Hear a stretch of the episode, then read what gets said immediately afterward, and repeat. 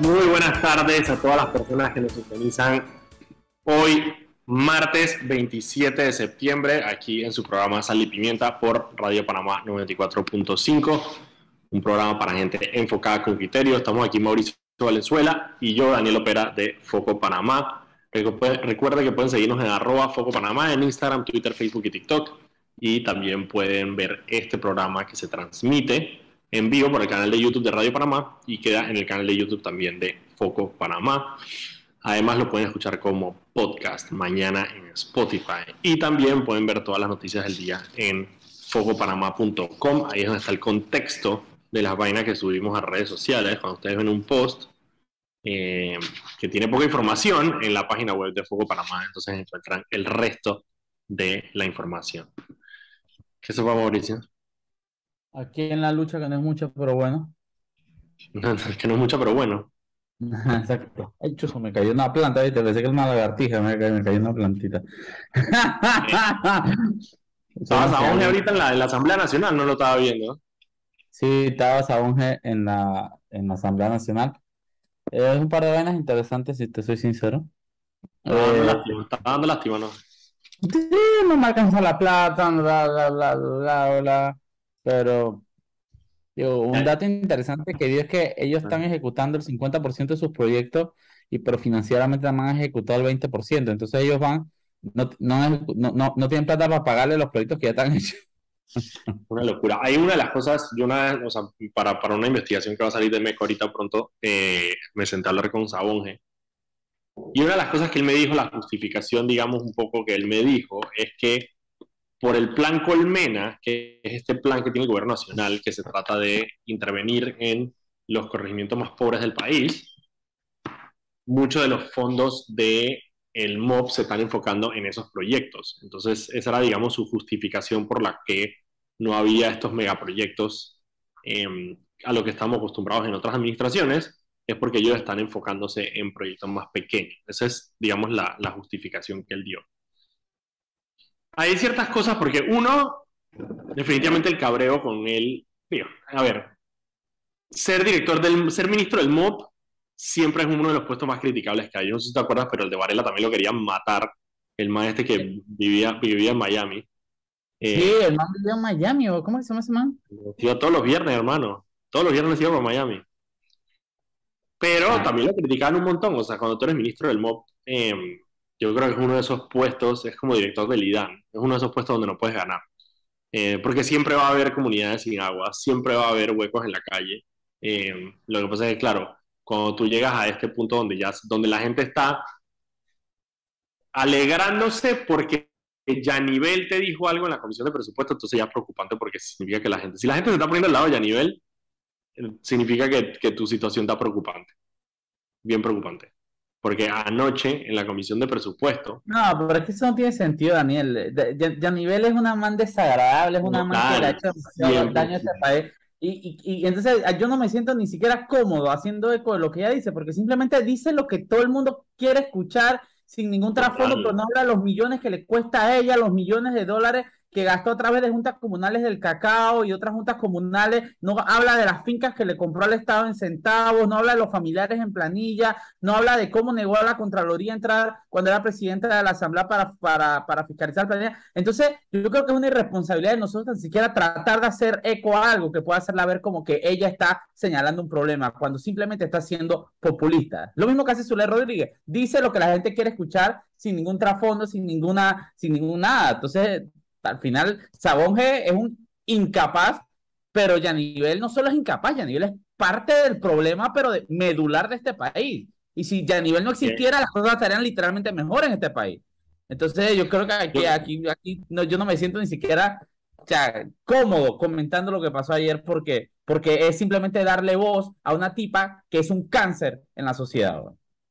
Mira, yo creo que son dos cosas. Uno, em, más allá de, de populista de su discurso, que lo es, ahí hay un trasfondo. Todas las, las citaciones de los ministros a la Asamblea siempre son por razones políticas, ya sea que tengan razón o no, pero una citación de un ministro a la Asamblea Nacional siempre es una puja política entre la Asamblea y el Ejecutivo. Porque en una, en una, en una citación a la Asamblea Nacional, es, tú estás jugando, un ministro va a ir a jugar con las reglas de la Asamblea Nacional. Y las reglas de la Asamblea Nacional están diseñadas para que los diputados tengan completo control sobre la intervención y sobre la conversación. Entonces es una medida de poder. O sea, el hecho de que tú tengas que ir a la Asamblea a, que, a sentarte ahí a que te regañen es una medida de poder. Y la Asamblea en este momento está de frente contra el Ejecutivo, están parados en pie de guerra. Y hay ciertas cosas ahí. Uno, la citación del ministro del MOP. Esa es la primera. La segunda es, no sé si viste, hay dos cosas. Con respecto a lo del MOP, Jairo Bolota también hizo toda una intervención sobre cómo precisamente dice que hay diputados que tienen una doble agenda con el tema del ministro del MOP. Algo está pasando con Sabonge y el ministerio del MOP, que no sé si es, que si es simplemente que el man cayó por pendejo en la guerra que tiene, que va a tener y que está teniendo el Ejecutivo con la Asamblea. Eh, y simplemente quisieron pegarle al más fácil, que es el precisamente por las críticas de la gente con el tema de, las, de los huecos. Ah, yo te puedo decir clarito lo que pasó. alguien que sabe de comunicación está asesorando a, la bola de delincuentes esto de RM, este poco de diputado, eh, y, y simplemente le dijo, mañana tienes un día fuerte, ¿cómo, está, ¿cómo hacemos que la ciudadanía esté de tu lado? ataca a alguien igual de desagradable, punto. Es lo, es lo, más inteligente que pudo haber hecho. Yo voy y voy y ataco a Benicio Robinson o ataco a, a Yanivel man. Y, y, y, toda, y no hay forma de que la gente esté del lado de ella. Es lo mismo que ella hizo. Ella atacó a alguien que no hay forma que la ciudadanía esté del lado de Sabonge, porque el tipo es un incapaz. representa todo lo malo que está con el Ejecutivo, representa Sabonge. Entonces es una forma fácil de lograr de alguna forma llevar la, la opinión pública de tu lado. ¿Para qué? Para que hoy, cuando se enfrentaba a, la audiencia, etcétera, tuviera algún tipo de, positivo de su lado, cosa que nunca sucede. Pero.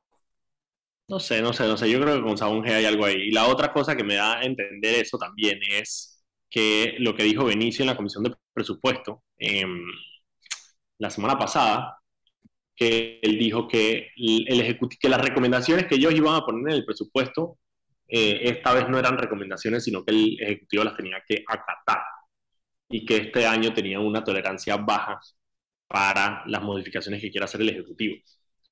Eh, ahí hay una pelea y vienen dos cosas fuertes. Viene, bueno, está el presupuesto actualmente, que es una de esas peleas que siempre pasan en la Asamblea Nacional, pero lo otro es que hay dos, em, está un nombramiento de, de un magistrado de la Corte que viene ahorita, antes de que se acabe el año que también requiere que el Ejecutivo se vaya a enfrentar a la Asamblea Nacional. Así que va a estar bien interesante esa pelea entre los dos. Em, pero eso es lo que pasó hoy en la Asamblea Nacional.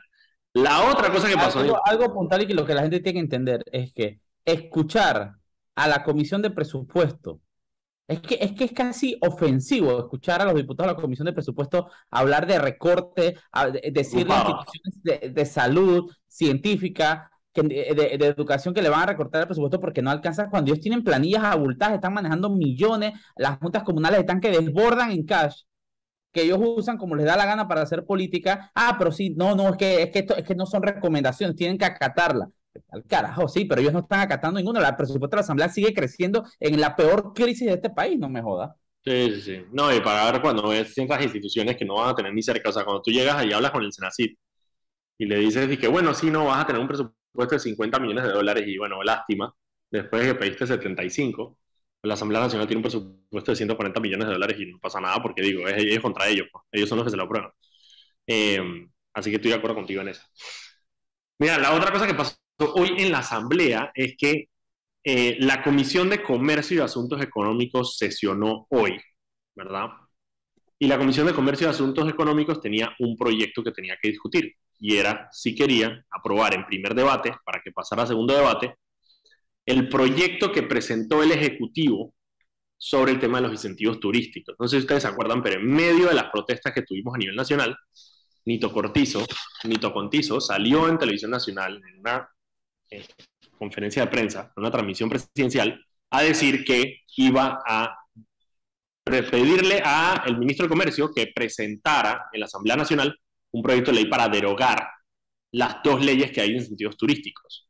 Eh, no sé si te acuerdan, pero hemos hablado mucho de esos incentivos, que son estos incentivos a los que aplicas con el 100% de la inversión sobre proyectos turísticos y ese 100% de la inversión te puede ser devuelta por medio de créditos fiscales, por medio de bonos. Ya en total habían aplicado, creo que son 1.500 millones de dólares para ese tipo de proyectos. Una locura, son 1.500 millones de dólares que deja de de percibir el, Estado en tema de impuestos. Entonces el Ejecutivo había presentado este proyecto en la Asamblea Nacional para que se pasara, el presidente se comprometió a eso durante las protestas. Y ya desde la semana pasada, eh, hace dos semanas, empezamos a ver que la Asamblea tenía ciertas reservas y que no sabíamos si iba a querer pasar ese proyecto o no. Y hoy finalmente llegó a primer debate y efectivamente lo rechazó la Comisión de Comercio. Aquí tengo los votos de quiénes fueron los que votaron. Votaron eh, Néstor Guardia, Tim Guardia, el... ¿Cómo votaron? No a la gente. Votaron... Votaron a favor, o sea, en contra de pasar el proyecto a segundo debate. Eh, no, explica bien, ok, tú te, das, que este país está repleto de cabra. Votaron para mantener las exoneraciones a los multimillonarios, ¿quiénes? Sí, sí. Tim Guardia, es diputado PRD del 2-1. Julio Mendoza, el diputado PRD de allá de PC, el 6, no me acuerdo cuál es él. Eh, Jaime Vargas, que te lo juro que no tengo ni idea de quién es. No tengo idea de quién es ese tipo. Ese era el presidente, ese era el presidente de la Comisión PACA. Allá eh, la porquería. Roberto Ayala, obviamente tu mejor amigo, PRD ah, eh, y Mayra González, que ella es la suplente de Pancho Alemán. Esos fueron los que votaron a favor de mantener estos incentivos fiscales que pueden terminar siendo 1.500 millones de dólares por ahora menos en recaudación estatal. Y a pesar de que Nito Cortizo en conferencia de prensa, a pesar de que el viceministro de Comercio, que estuvo en la sesión, afuera con los medios, dijo, que bueno, la verdad es que nosotros queremos hacer esta modificación porque lo que no queremos es que esta ley que beneficia solamente unos pocos. El viceministro de Comercio estaba diciendo eso afuera de la comisión. El impresentable este que... ¿Cómo es que es este más? Eh, Alfaro. Que es como representante de Belisario Frías, una por allá. Ah, Omar Montilla. No, no, no, ese era, ese, no, porque ese es el viceministro de Comercio. El, el, Ministerio de Comercio tiene dos viceministerios, uno de Comercio Exterior y otro de Comercio Interior. Creo que este gobierno está lleno de una clase de orates, Fren. Pues cuando, cuando, cuando temas tan serios, en millones, en miles millones de dólares, tú, tú, te, tú ves que el presupuesto y que a nivel ábrego, Omar Montilla. Sí, Tú eres un tipo que cero preparación, cero nada. Su mayor logro es haber estado regalando bolsas por un lado, porque ese Omar Montilla es de que ministro, pero a la vez es representante de lo que anda por ahí haciendo cuanto chanchu y maleantería en las juntas comunales. Ahí tú tienes un barranco de gente que realmente es una vergüenza. A mí me da vergüenza así que, ay, no, mi director de pasaporte es el, eh, ¿cómo se llama el cabeza de puerco ese? El que, el que le daba la, que decía que, que, todo el mundo tenía que comer cabeza de puerco en la crisis, ¿te acuerdas? Patitas, de, patitas de puerco. No, no, no, eh, cabeza de puerco, tenías que estar contento, Omar que tenías que estar contento porque te daban una cabeza de puerco para arroz, porque era muy rico el arroz con puerco, mientras él estaba cobrando 5 mil dólares. Bueno, tú has visto, hablando de cabeza de puerco, tú has visto, Raúl Pineda sube orgullosamente estos, estos, estos posts que son disque el man regalando literal disque dos libras de puerco en las casas, casa a casa. O sea, literal, es una bolsa de plástico con dos libras de puerco. Que de nuevo. y, ahora al menos es, como puerco liso. Hubo un tiempo que era como hueso. Te lo juro, te lo juro. Esa O sea, obviamente, yo no estoy diciendo que la gente no tenga necesidades, pero eso de subir 40 fotos del man de su equipo regalando literal un cartucho de plástico y obligando a la gente a tomarse la foto para ellos subirlos en redes me parece humillante para la gente. No, por eso te digo, es que, es que a mí me da vergüenza como panameño decir que esa gente son las que de alguna forma eh, hace, nos representan, llevan este país, las reinas de este país, es vergonzoso. Para no tenido gente tan brillante que tú tengas gente como, hoy antes escuché a Nelson Jackson hablar en la asamblea, obviamente, porque ahí, estaba el tema de la plata, de que, ah, ahí sí le preocupa los recursos naturales de su provincia, ah, ahí sí le preocupa, ¿no? Ah, o sea, ey, qué foco, man, qué foco, de verdad, hoy, hasta que estoy mal tripio, porque puso un ratito ahí la vaina en la asamblea y qué asco, No lo escuché, no lo escuché, no lo escuché. Yo qué asco. Escucha a hablar ya a nivel hablar, esta gente es una vergüenza, Frank. Bueno, pero eso son parte del, parte del tema de la democracia representativa que tenemos. Ese es el problema. Tenemos que mejorar a la gente que nos sale y nos representa. Ese es parte del tema. Ese es parte del reto, Mauricio. Ese es el reto como democracia. Carlos, Carlos Osa me acaba de mandar a Jaime, Jaime Vargas. Jaime Vargas, dice que es de, acabo de, primera vez en mi vida que le veo la cara a ese tipo. Jamás la había visto. No solo eso, había alguien. ¿Cómo se llama el, suplente? ¿Cómo? Arquimilio, Arquimilio Chocho Chiripúa, papá, agárrate. Chocho Chitipúa. Chiripúa. Ese es un trabalengua. No, y eso que en la comisión hay otra persona que no fue, que tampoco sé quién es, que es José María Herrera. ¿Quién es José María Herrera? No tengo idea, Frank. No, tengo ni idea, pero ese también está en la comisión, nada más que no votó porque hoy no fue. Mira, son las 6 y 16. Vamos a un cambio y cuando regresemos seguimos con las noticias del día. Todavía hay bastantes noticias del día de hoy. También tenemos la audiencia de Brecht. Así que vámonos al cambio y regresamos.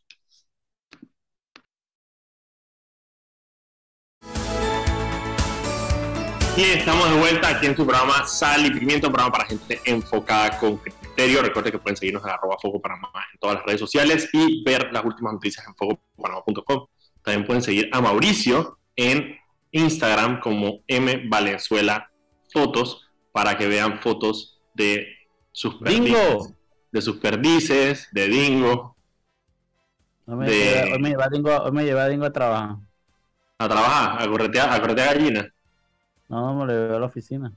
Ah, pensé que te lo habías llevado a trabajar para el perro. y después fui a comprar una vaina en una tienda, entonces yo a veces dejo a Dingo en el carro, pero yo le dejo el carro prendido con aire y todo. Entonces, yo que chuchi, por ahí va a llegar uno de estos animales. ¡Ay, qué! ¡Se está muriendo el perro! Siempre pienso que va a pasar, que vea salir a tener un man y que el perro está adentro con aire acondicionado, durmiendo, feliz de la vida. Tienes que poner un letrerito ahora. Un letrerito. Ahora puedo poner un letrero. estoy bien, tengo el aire acondicionado prendido. No, pero mi, carro es un pick-up diésel, entonces tiene que. no, no, hay nada discusión, ¿no? Pero yo estoy seguro que nada es cuestión de tiempo que ya salga un progre de eso, come lenteja, venía a la día. Mira, hablando de perros, hablando de perros friendly. Hablando de perros, ¿vieron la última de Raúl Pineda? No. no, no, nada más hablando de perros, pues, pregunto. Ah, ah, huevado. Eh, yo, dije, ¿qué pasó? No, Raúl Pineda está, Raúl Pineda no está en Panamá ni siquiera. ¿Dónde está? en, en, en, Italia, brother. Ah, en la OA de la cuñada que tiene el restaurante que le da, que tiene contratos en la asamblea. Ah, no sé si, no sé si está por eso, sé que está, es lo único que sé que sé que está en Italia. Claro que sí está por eso, si se está casando la cuñada que tiene contratos con la asamblea, miles y miles de dólares. Ah, la del restaurante. El restaurante este italiano, no sé qué. Entonces tú, bueno, tú sabes, ¿no? Ah, claro, cuando no tiene contratos con el Estado, se puede casar. Tiene contratos con el Estado, Man, qué desca... Por eso te digo, cuando esa, esa bola de orates vienen a hablar de presupuesto y, y con qué cara le, le, reclaman a Sabonge que no hace su trabajo, cuando estos tipos no solo no hacen su trabajo, sino que despilfarran la plata de todo. Por eso es que saben a mí me da, me da asco ver a la ciudadanía. Ay, Yanivel se lo dijo. Yanivel le dijo que Yanivel debería estar presa. Mira, es que ese es un tipo de vainas. A ver, contratar con el Estado no es derecho que tienen las personas. Contratar con, con, el legado es algo que el Estado, o sea, al final es lo que sea que sea más beneficioso para el Estado. Por eso la ley de contrataciones públicas es súper densa y súper completa y toda la vaina, porque lo que queremos al final, como es la plata de todos, es que se aprovechen los recursos al máximo. a mí me da risa cuando dicen que, bueno, pero es que cualquiera puede contratar con el Estado, así sea un familiar de un diputado. No, porque hay todo una piscina de mercado allá afuera que es el sector privado. Donde, yo, te, voy a, yo te voy a dar un, caso, un caso de ejemplo que, que, para mí es asombroso, ¿no? Los tipos estos hombres de blanco, ¿no? Es esta empresa que ahora que salió, que está limpiando todo, se está ganando contratos de limpieza que ni existían antes. De la, la pandemia. Y millones de dólares. Entonces, se, está, se está llevando, ya lleva millones de dólares con el municipio limpiando el mercado de marisco. Entonces, es un contrato nuevo. Antes de eso, el mercado de marisco existía y lo limpiaba el personal del mercado de marisco. Entonces, ellos crearon ahora la necesidad de meter una empresa, de, un contrato de limpieza del mercado cuando ya el mercado de marisco tiene personal en planilla que debería estar haciendo ese trabajo, pero no, mejor démosle contratos millonarios a los amigos, a los, a los, a los, a los, a los, a los, a los yernos del Inverópulo, al sobrino de Chello, a toda esta gente hombres de blanco, sin sentido, es una forma de, ay no, pero es que eso es cualquier, es que ese contrato no debería existir, si el municipio de Panamá tiene una planilla abultadísima, ¿por qué tiene que contratar barrenderos? Porque es lo único que hacen. Te ponen un par de barrenderos ahí, chavos con mangueras en el mercado de Marico. ¿Por qué el municipio te contrata barrenderos? Dime, ¿en qué cabeza cabe eso? Mira, y no solo eso, sino cuando, no sé si tú te acuerdas, nosotros sacamos eso, digo, se fue en la pandemia, pero el municipio de Panamá le iba a dar un contrato millonario hombres de blanco para el tema de limpieza de, limpieza de las paradas. Limpieza de paradas. Me acuerdo clarito. Se lo, no se lo, no, o sea, le cancelaron el contrato, precisamente porque entre el consejo y la vaina y la presión y no sé qué, le, le cancelaron el contrato. Y aún así, le dieron unos contratos fraccionados eh, a hombres de blanco para limpiar, no todas las paradas, sino algunas paradas.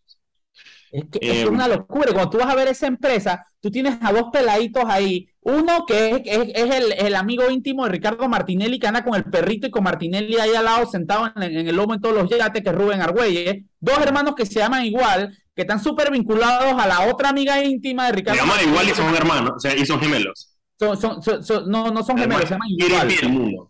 Ah, no, no son gemelos, pero se llaman igual. Eh, ah. Que está ahí que anda con Aurora para arriba y para abajo. Por el otro lado tienes al otro casado con la hija del Inverópulo, la misma familia del caso de los helicópteros del, del Mides, de Ferrufino, que trae hasta la guacha.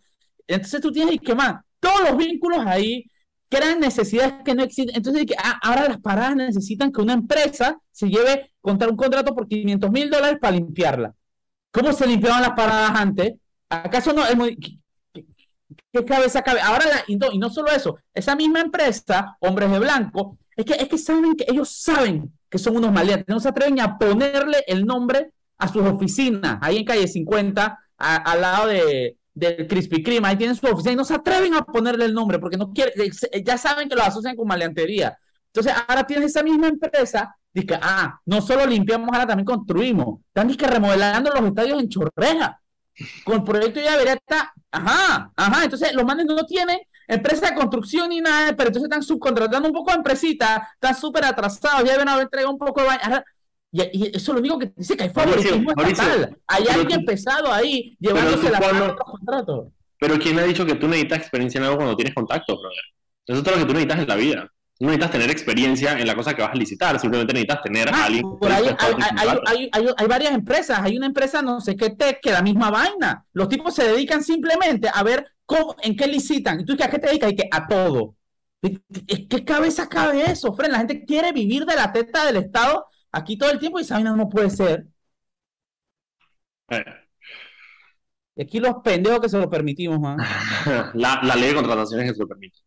No, los pendejos, los pendejos, porque el país se lo permite. Después tú ves a los, a los manes ahí paseándose y que Panamá está repleto de nuevos millonarios, man. Tipos que estaban, hace, empezaron el gobierno y andaban en un Suzuki Swift por ahí y ahora andan en carros de 150 mil dólares, ¿sí o no, Ricardo Zanetti? Entonces tú dices, man, ¿cómo pasa eso? La vez pasada, conversando justamente con, con, un extranjero, ni siquiera panameño, que es lo más triste, el, el, el man me decía que, man, es que, es que los números no dan, Daniel. Como una persona como Raúl Pineda, piensa en Raúl Pineda. Raúl mm. Pineda trabajó un par de años allá para Melo, llevando camiones y huevos y vainas. Lleva toda la, antes de eso estuvo preso por un caso de homicidio. Él dice que consumía droga, que vendía todo. El, el, el, man, el tipo lleva siendo diputado toda su vida. El sueldo de diputado son 5 mil palos y el tipo es millonario, pues. El tipo tiene empresa, hace poco tiene una empresa logística con camiones que cada camión te cuesta 300 mil dólares. tiene empresas empresa que se dedican a, limpieza de áreas verdes, tiene restaurantes, tiene, tiene, tiene, tiene. ¿Cómo? Dan. Es, agricultor también. Aquí la justicia es de pendejos, hermano. Porque la justicia, tú, man, tú ves a ese tipo y no dan los números. Con el salario que tiene ese tipo toda su vida, no dan los números. Tú, tienes familias multimillonarias en este país que vienen de esa plata vieja así de los tiempos de Simón Bolívar y no tienen lo que tiene Raúl Pineda, que ha sido un servidor estatal toda su vida. Es correcto. Y no solo eso, el, enriquecimiento y el, enriquecimiento injustificado es uno de los delitos más fáciles de probar. Porque tú lo único que necesitas es, si son funcionarios que tienen que poner su declaración patrimonial, tú lo que tienes que hacer es comparar la entrada con la de salida.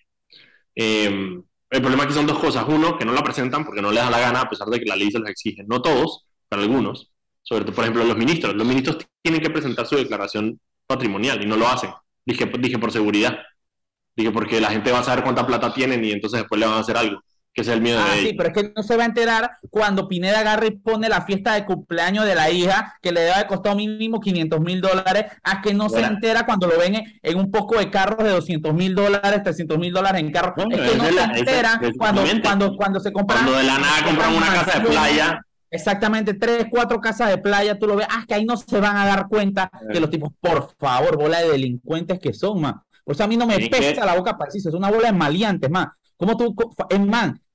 Es, que, es que simplemente viéndolo, los números no dan. Tú tienes gente que ha vivido la teta del Estado toda la vida y no hay salario en el Estado que dé para eso. Pregúntale a Ricardo Zanetti, el sobrino de Nito Cortizo. Tuvo por mucho tiempo el salario más alto en la Asamblea Nacional. 5 mil dólares ganaba Ricardo Zanetti. Y no solo y ahora tú lo ves en casas grandísimas, carros carísimos, pero tiene a la mujer ganando otros 5 mil dólares. Pero los tipos, pero ni sumando esos 10 mil dólares al mes, Daniel. Da para los lujos que se hacen, para las casas que se están comprando, para los carros que se están comprando. Ahora están abriendo hasta el man, man Ricardo Zanetti, cuando lo entrevistamos en TVN en la previa, llegó en un Suzuki Swift azulito. Nunca se me olvida, de destartalado. Y ahora el man tiene un carro de más de 150 mil dólares. Nada más han pasado tres años, Daniel. ¿Cómo? ¿Cómo? Es lo que te digo, ¿cómo? Aquí, aquí nosotros somos los pendejos. Esa es la otra, esa es la otra, esa es la otra que también, y eso lo dice siempre Matilde, que dice que también por eso enriquecimiento justificado es tan fácil de probar, o que dice, la gente no es pendeja y la gente sabe, y los primeros que saben son la gente que ve a esa gente a diario. El vecino, el vecino de un man que está enchufado de gobierno y que está contratando al gobierno, lo sabe, lo sabe porque lo ve todos los días y ve cómo el man llegaba a la casa y ve cómo el man llega ahora a la casa. Y ve las cosas que el man tenía y ve las cosas que ahora el man tenía. Y eso está facilísimo. Lo único que tienen que hacer las autoridades es actuar al respecto. Por ejemplo, a Ferrufino lo agarraron al final fue por eso, por ah, Ferrufino, man, yo te digo porque, yo fue descarado lo de Ferrufino. Daniel, es, pero es que es el mismo descaro que hacen todos. A Ferrufino lo agarraron de huevado porque fue lo único que quisieron ver. Man, a Ferrufino yo lo conozco de toda la vida de Chorrera. Rufino andaba en moto por ahí, pregúntale a los que montaban motos con él, el man pedía moto prestada. El man, el man vivía en un terrenito que le dejó el papá, que era ex fuerza de defensa o el policía, no sé de cuánto tiempo. Ah, el man de la Nara tiene terrenos donde vive Ferrufino. El problema no es ni la mansión donde vive Ferrufino. Pregúntale de quién es la mansión del terreno al lado. Es el mismo. El tipo pasó y vivió en una casita en Chorrera en la entrada del Coco a tener dos mansiones en Albrook, terrenos, cabezas de ganado, carro, ahora tiene una plaza comercial abriendo por ahí en el Espino de Chorrera. ¿Cómo? ¿Cómo? Y la gente, y entonces tú vas a Chorrera y mis coterráneos pendejos, los chorreranos, oh, mira, es que el pelado se superó, mira. Se superó. qué bien oh, miren, es que Roberto Ayala, qué bien se superó allá y ahora él mantiene exportadoras de piña, el tipo le va una cantera, toda vaina, no, pero es que mira, buen pelado, se han superado, te digo, se han superado. Por eso te digo, los, culpables también no son ni siquiera los maleantes que lo hacen, sino los, los pendejos que se lo aplaudimos, man. Y que aparte los religen, que es lo más triste, como en el caso de Roberto Ayala. Lo religen. Mira, son las 6 y 34, después de esta run de Mauricio, vámonos al cambio y regresamos Después del cambio. por Prozac.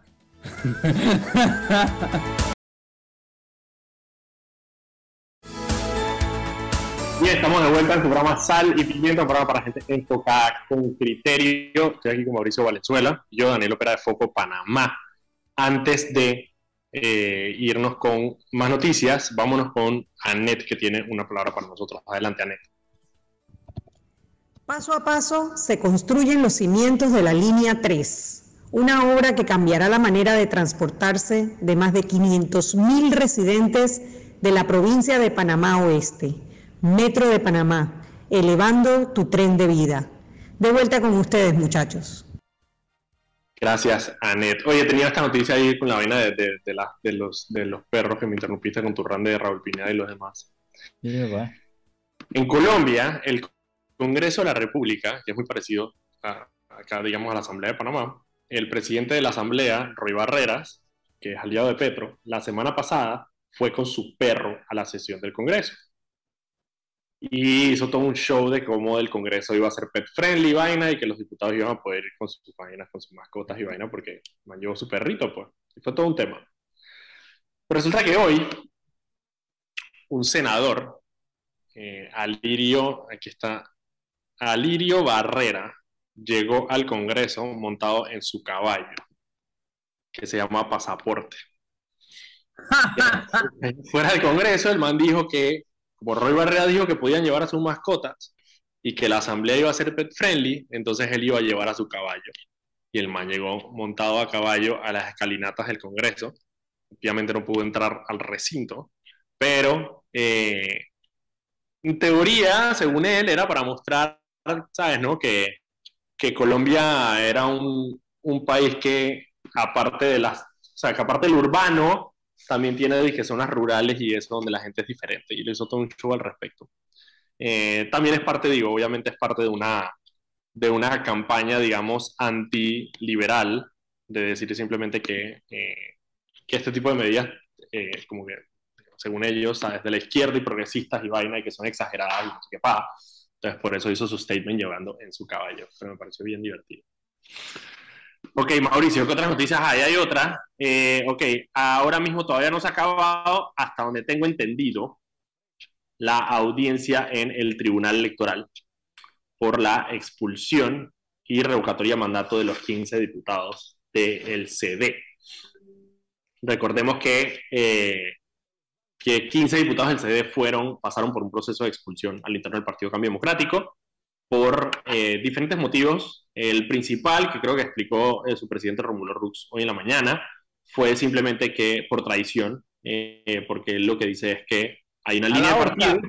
¿Ah? A la horca hay que mandarlo. A la horca, por traición. Esa es una foto de que por traición. No, pero Romulo Rux tiene un punto ahí que él dice es, hey, el CD es un partido de oposición y la línea de oposición no puede ser hacer una alianza con el partido de gobierno. Y eso es lo que le está criticando. Por el otro lado, los diputados simplemente quieren la autonomía de poder hacer lo que les dé la gana sin que nadie los controle. Y ahí es donde viene la atención, ¿no? Yo ahí, mira, y, porque ahí, recordemos que hay dos temas ahí. Hay uno que es la expulsión del partido y la otra es la revocatoria de mandato. Sobre la revocatoria de mandato hay, hay tensiones y hay peleas sobre, uno, si se le puede revocar el mandato a los diputados, eh, y ellos dicen que bueno, que tiene que ser por vaina muy específica, tiene que ser el partido, y que votar no es una de esas causales. La tradición puede ser, pero eh, la votación no. Entonces ellos están llevando la línea de comunicaciones allá. Qué bueno, que cómo lo van a votar simplemente por ejercer tu derecho al voto.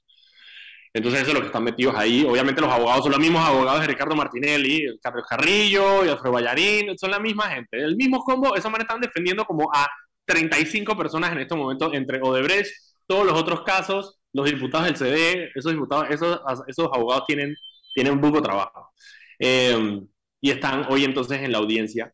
Eh, había unos testigos por parte de eh, los, los 15 diputados, entre los que estaba el hermano, el más notable quizá era el hermano de la diputada Marlene Vallarino, que es Arturo Vallarino, que es parte del Tribunal de Honor y Disciplina del CD, pero que no fue parte del proceso precisamente porque su hermana era una de las personas que estaban tratando de expulsar y él fue en calidad de testigo. También supuestamente iban a llamar a Yaníbal Abrego como testigo, pero al final no, lo hicieron.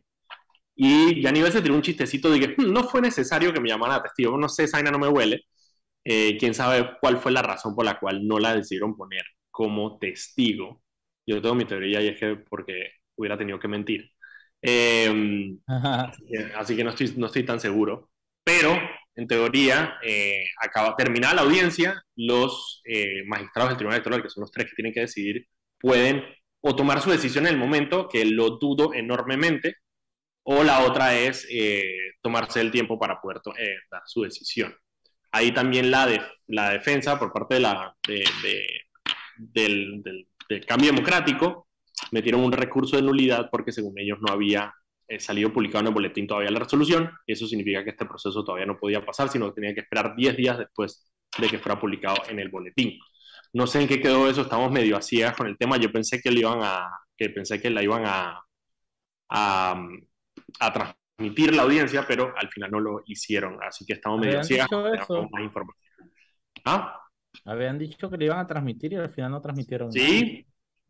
Así que no sé, vamos a ver, a medida, a medida que tengamos información se la vamos soltando. Lo que, lo que sí pareció curioso fue el hecho de que Dana Castañeda, eh, Pareció curioso, Daniel. En serio, a, esta, a estas alturas del juego, a ti te parece curioso que un funcionario de horas laborables no está haciendo su trabajo, Daniel. En serio, Daniel. mira, Mauricio.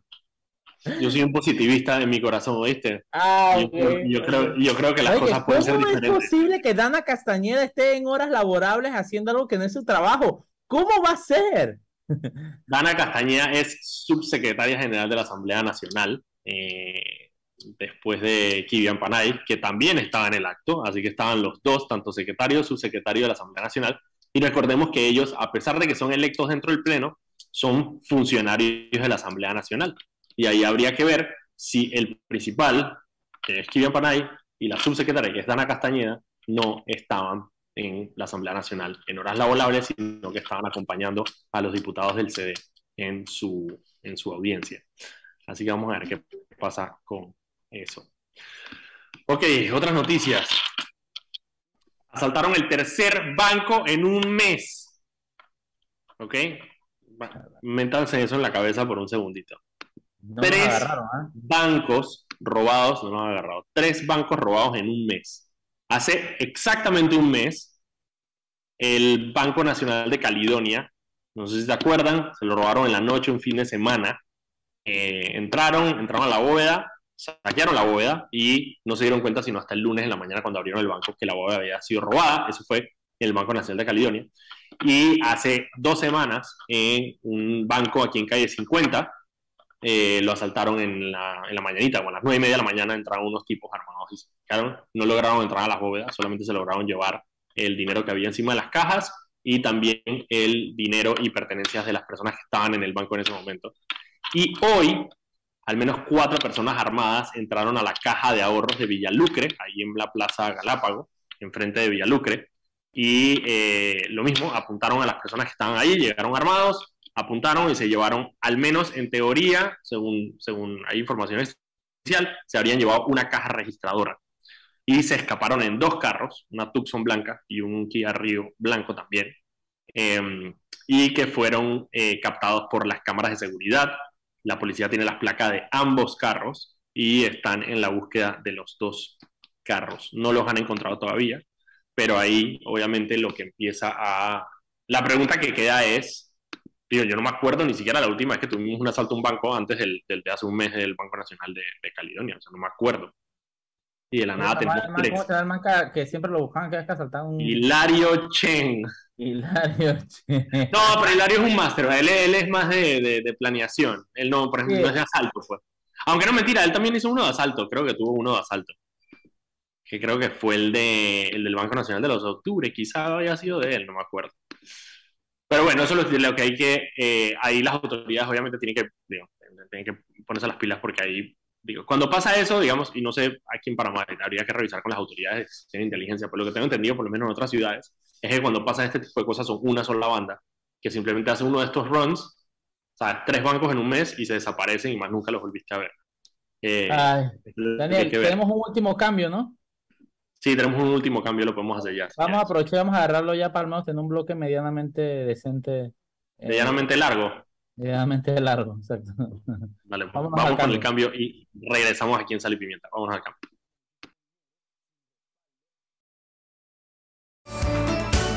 Y estamos de vuelta aquí en Sal y Pimienta, un programa para gente enfocada con criterio. Antes de irnos al último bloque, vámonos con Anet, que tiene una mención para nosotros. Adelante, Anet.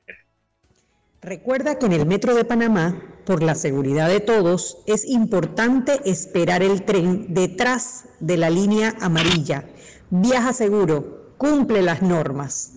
Seguimos, muchachos. Gracias, Anet. Y tengo que decir que me gusta el merenguito de, del Suntrax. A mí no. Todos tienen derecho a vivir mejor. un, amigo, un amigo periodista venezolano que está en Cúcuta cubriendo la apertura de la frontera. Hoy, hoy posté en, su Instagram, dice que no puedo, que se nota que llegué de Cúcuta y escuchando la canción, dice que de Osvaldo Ayala, Rubén Blades, que eres la canción que siempre quise, y que hermano, usted no borre eso. Borre eso, es que, ¿cómo así si eso es vallenato? Yo, borre eso, señor, borre eso. que no es colombiano, no es vallenato. yo dije, van a linchar allá, Y que detenga eso, detenga eso. No, no, no. Y van a linchar. Le mandé que la original, le mandé todo, y me dije, wow, es que, es que eso es cumbia, eso es típico panameño, eso es cumbia. Y que, madre, que no, que es man, yo, Yo escucho, yo escucho, yo no escucho mucho típico, pero hay una canción que está pegadísima. Ah, vi que la posteaste. Ey, está, está, está, está densa esa letra. que cuando el cerro Canajagua caiga nieve en el Canajagua y el río de la villa se regresa a la montaña. ¡Oh! ¡Oh! Poesía, brother. Poesía, tengo que decir que este es de este man. Yo, obviamente, de nuevo, yo no escucho típico, así que me perdonarán. Yo, descubrí ese man hoy viendo tu post. Me perdonarán los conocedores, los conocedores de, de, típico, pero es este man, ¿cómo se llama? Jesús algo. Todo se llama. Alejandro algo. Alejandro, Alejandro Torres. Alejandro Torres, y tiene esta canción que se llama Nadie te ama como yo. Pero sí que nadie te ama como yo. Manito, está, está, brutal. A mí no me gusta, de nuevo, yo no escucho típico, pero me gusta mucho. Así que, y parece que está pegada ahora mismo. Así que se la recomiendo para que la escuchen nadie yo, sí soy, yo sí soy full tipiquero. Y... Yo soy cero tipiquero. Pero, pero es que yo soy tipiquero, pero de la vieja escuela del típico. a mí no me gustan los típicos nuevos. A mí, chucha, yo puedo escuchar a Manuel de Jesús Abrego, Nenito Vargas, Victorio, Alfredo, Teresita, lo puedo escuchar todo el día. Yo incluso tengo los acetatos de que Jim Carrizo, me encanta. Pero tú me preguntas que a las nuevas piano, no tengo idea. Idea, sí, yo... Pero cero, cero. Nada más me sé una que es que, así como niña perdida, así, y ya es vieja también. Ya, ya es vieja, antes era nueva, ya no Exacto. Pero, pero, pero sí, yo sí típico. Yo no, mira que yo el típico, o sea, como que como nunca estaba como que inmerso en esa cultura de típico, entonces no, nunca lo he podido como que apreciar. Pues. Yo, yo, lo aprecio, me parece que es increíble, pero Alejandro Torres, a ver, incluso voy a poner, vamos pedacito. El día que caiga la nieve en el cerro Canadá y el agua del río La Villa se regresa a la montaña. Ese día vas a olvidarme, te lo juro, cariñito. ya la vida está bueno, está bueno. Está brutal, está brutal, está poderosa la letra, está poderosa la letra. Felicidades, Alejandro Torres. Felicidades por una muy buena canción. Ok. Dale. Antes de irnos tengo dos noticias así rapiditas la audiencia de Brecht. Hoy, hoy hubo dos de estos, estos argumentos. A ver, uno, eh, en el caso de Jaime Lazo, otro argumento que están haciendo la defensa es que eh, Jaime Lazo ya fue investigado por, había sido investigado por estas transferencias, lo cual es cierto. Eh, en el hecho de que ya haya sido investigado. Yo no sé si ustedes se acuerdan, pero para la campaña del 2014, Ricardo Martinelli en ese momento fue, Anabel Fon era la, era la, procuradora, que ahora está defendiendo a, la mamá de Papá Dimitrio ahí. Pero Ana Belfon abrió una eh, causa contra Jaime Lazo por el tema de las donaciones de Brecht. Y misteriosamente fue cerrada. Parte de la teoría en su momento era que eran dos teorías. Uno, que la razón por la cual la había abierto era solamente para joder la campaña de Juan Carlos Varela, eh, para joderlo. Y la otra posibilidad era que lo habían cerrado en el momento en que, por, por la naturaleza de la investigación, estaban dirigiéndose hacia Ricardo Martinelli, porque recordemos que, como era para las elecciones del 2009, tanto Ricardo como Martinelli como Varela recibieron, por ejemplo, dinero de, de, Caribbean Holding, de Armisrach. Entonces, y que por eso también la cerraron. Entonces, el argumento del, del, abogado de Jaime Lazo es que él no puede ser investigado dos veces por el mismo caso y que en ese momento ya se cerraron. Ok. Declara que hubo violación, señor. ¿Qué foco? Pero ya confirmado. Parece que sí. Pero digo.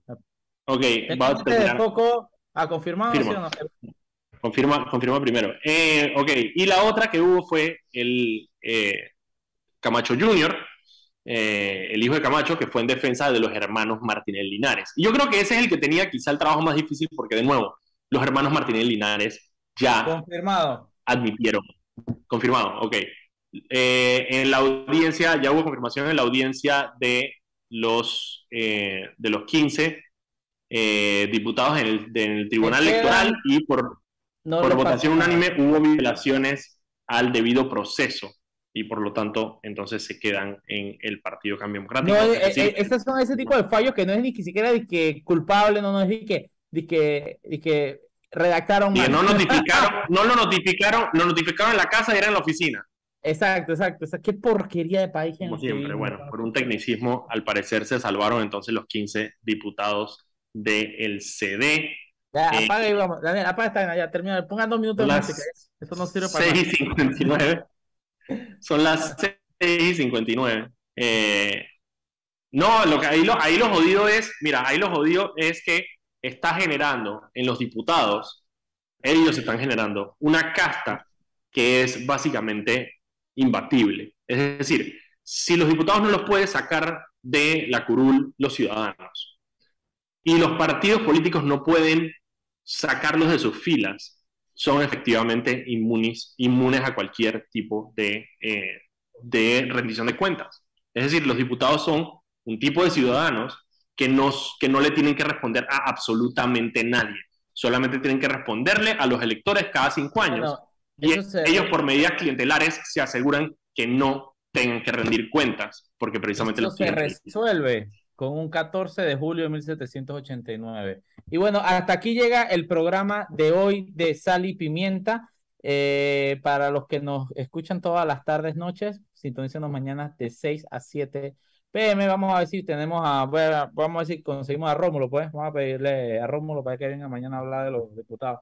Así que bueno, voy a, voy escribirle. Así que bueno, nos vemos mañana, nos escuchamos mañana. Sigan a Foco Panamá, arroba soy Lopera, arroba M Valenzuela Fotos. Y adiós. Que este mundo, ya este país, recuerdo con pala, como diría un amigo mío.